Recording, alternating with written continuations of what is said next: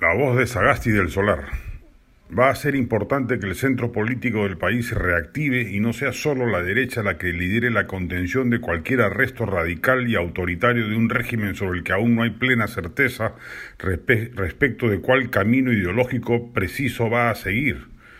Eso pasa no solo porque hablen o actúen políticamente figuras como César Acuña, Raúl Ijanseco, Johnny Lescano, Daniel Urresti o Julio Guzmán, sino también otros personajes vinculados a este segmento ideológico de la población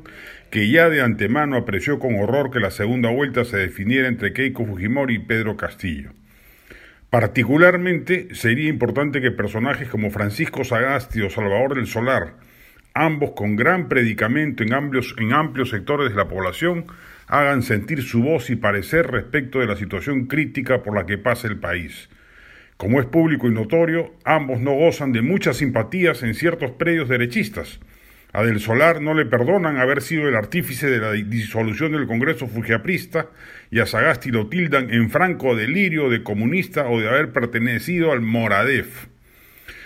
Pero ojalá la ultraderecha o el fujimorismo entiendan que frente al riesgo potencial de que la dupla Castillo-Cerrón nos lleve a la deriva venezolana o nicaragüense, posibilidad abierta en tanto insistan con el tema en la Asamblea Constituyente,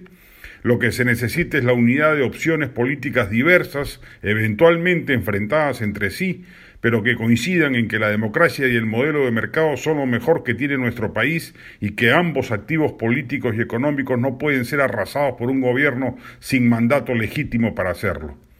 Hay que aprender de las lecciones regionales. Proyectos populistas radicales como los que se aplicaron en Venezuela, Nicaragua, Bolivia, Ecuador, inclusive Argentina, solo fueron posibles porque la oposición se dividió, se peleó entre sí y permitió que los gobernantes de Marra se apropiasen de la narrativa y legitimidad populares y luego pudiesen hacer tabla rasa de cualquier resistencia cívica a sus despropósitos.